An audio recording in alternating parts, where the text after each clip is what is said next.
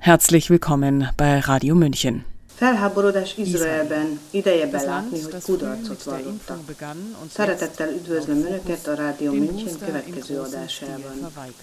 Izrael az az ország, ahol az oltás beadását igen korán megkezdték. Most, írja a fókusz, az emlékeztető oltást igen nagy arányban elutasították. Innen jelentkezik egy szóra, professzor Ehud Quinlan. Ő a Tel Avivi Egyetem mikrobiológiai és immunológiai osztályának vezetője. Az ő az izraeli egészségügyi minisztériumnak szóló nyílt levelét, melyben élesen kritizálja a koronavírus járvány kezelését, eredetileg Sabrina Kanil olvassa fel. Magyar fordítás, Británi dr. Bíró Boglárka. Am Ende wird immer die Wahrheit ans Licht kommen. Und die Wahrheit über die Coronavirus-Politik beginnt sich zu offenbaren.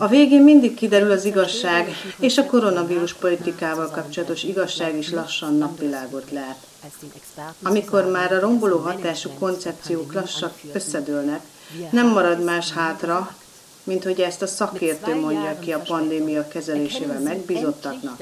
Mi előre megmondtuk önöknek.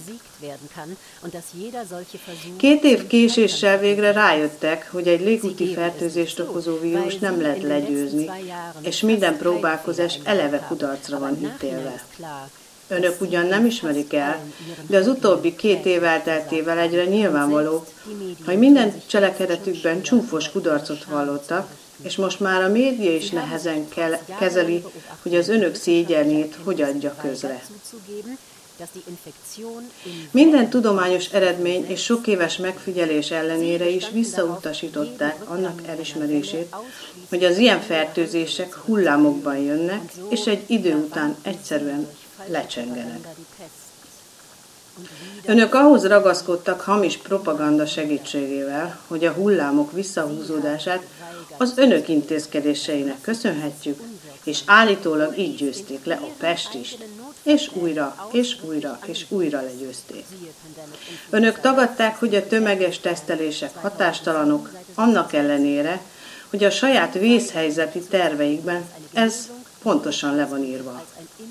Lásd a pandémiás influenza egészségügyi rendszer előkészületi terve 2007 26. oldal. Önök letagadták, hogy a fertőzésből való gyógyulás sokkal nagyobb védettséget ad, mint az oltások, annak ellenére, hogy az eddigi ismeretek és megfigyelések alapján a nem gyógyult, de beoltott emberek nagyobb valószínűséggel fertőződnek meg, mint a gyógyultak. Önök tagadták a megfigyelések ellenére is, hogy az oltottak fertőznek, és erre alapozva abban reménykedtek, hogy egy oltás hatására érik el a nyári immunitást, és ebben is kudarcot vallottak. Önök ragaszkodtak ahhoz, hogy figyelmen kívül hagyják azt a tényt, hogy a betegség a rizikócsoportok és idősebb korosztályok számára többszörösen veszélyes, mint a fiatalok és a nem rizikócsoportba tartozók számára, annak ellenére, hogy már 2020-ban érkeztek erről megállapítások Kínából. Sőt, önök amellett döntöttek, hogy nevetségesét tegyék, megrágalmazzák és hiteltelenné tegyék azt a mintegy 60 ezer tudós és orvos által aláírt Barrington nyilatkozatot, és minden más józanész diktálta programot is.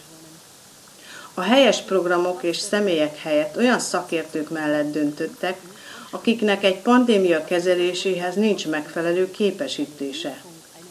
Fizikus, mint legfőbb kormánytanácsadó, állatorvosok, biztonsági szakemberek, sajtószemélyzet, stb. Önök nem rendeztek be egy hatékony rendszert az oltások mellékhatásainak bejelentésére, de azokat a beszámolókat, melyek a mellékhatásokról szólnak, még az önök Facebook oldaláról is törölték. Az, orvosi, az orvosok kerülik a lehetőségét annak, hogy a mellékhatásokat az oltásokkal hozzák kapcsolatba, azért, hogy ne üldözzék őket, mint azt már néhány kollégájuk megtapasztalhatta. Önök számos beszámolót figyelmen kívül hagytak, melyek a menstruáció intenzitásában és ciklusában okozott zavarokról szólnak. Önök elhallgatták azokat az adatokat, amelyek megfelelő és objektív kutatásokat tenne, tennének lehetővé. Például törölték a Ben Gurion reptér utasadatait. Ellenben az mellett döntöttek, hogy a Pfizer vezetőivel karöltve minden objektivitást mellőző cikkeket jelentessenek meg az oltások hatékonyságával és biztonságával kapcsolatban. Az önhitségük csúcsán azonban megfeledkeztek arról, hogy az igazság úgyis napvilágot lát. Az igazság az, hogy a nyilvánosság bizalmát soha nem látott mélypontra juttatták, hatósági forrásként pedig a státuszukat tökéletesen aláásták. Az igazság az, hogy az utóbbi két évben több száz milliárdnyi dollárt hasztalanul kidobtak az ablakon, azért, hogy finanszírozzák a megfélemlítést, a használhatatlan teszteket, a destruktív lezárásokat és a mindennapok teljes megzavarását. Önök tönkretették a gyermekeink oktatását és jövőjét, mert lelkiismeretfurdalást, félelmeket és különféle függőségeket, alkohol, drog, dohányzást okoztak, iskolaelhagyásokat, iskolai verekedéseket váltottak ki, amiről az iskolai igazgatók számoltak be országszerte. Önök tönkretették az emberek megélhetését, a gazdaságot és hatalmas károkat okoztak az emberek testi-lelki egészségében, lábbal tiporták az emberi jogokat. Önök megrágalmazták, lejáratták azokat a kollégákat, akik nem adták meg magukat az önök akaratának. Önök egymás ellen uszították az embereket, a társadalmat megosztották, és minden társalgást polarizáltak.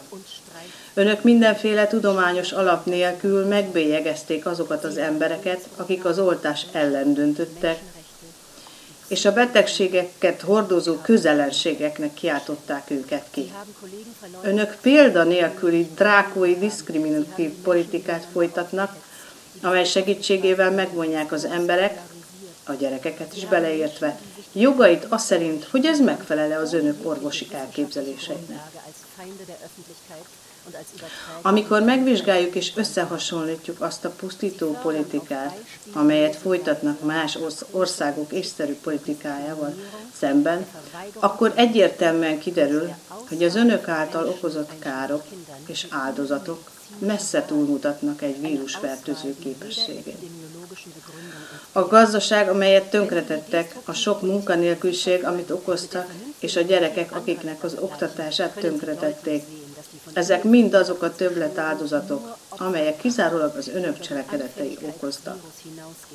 Jelenleg semmilyen orvosi vészhelyzet nem áll fenn, de önök két éve ezt az állapotot kultiválják, mindez hatalom, pénz és kontroll éjségük miatt. Az egyetlen vészhelyzet abban teljesedik ki, hogy önök még mindig olyan irányvonalat határoznak meg, amely óriási költségvetési tételeket fordít propagandára és pszichológiai technikákra, ahelyett, hogy az egészségügyi rendszert állítaná talpra és erősíteni. Ennek a vészhelyzetnek egyszer és mindenkorra véget kell vetni. Professzor Ehud Quimron, orvosi kar, Tel Avivi Egyetem. Dieser Notfall muss aufhören. Sie hörten den offenen Brief Gesundheitsministerium. Es ist Zeit, Versagen einzugestehen. Önök professzor nyílt levelét hallották. Egészségügyi minisztérium, ideje belátni, hogy kudarcot vallottak címmel.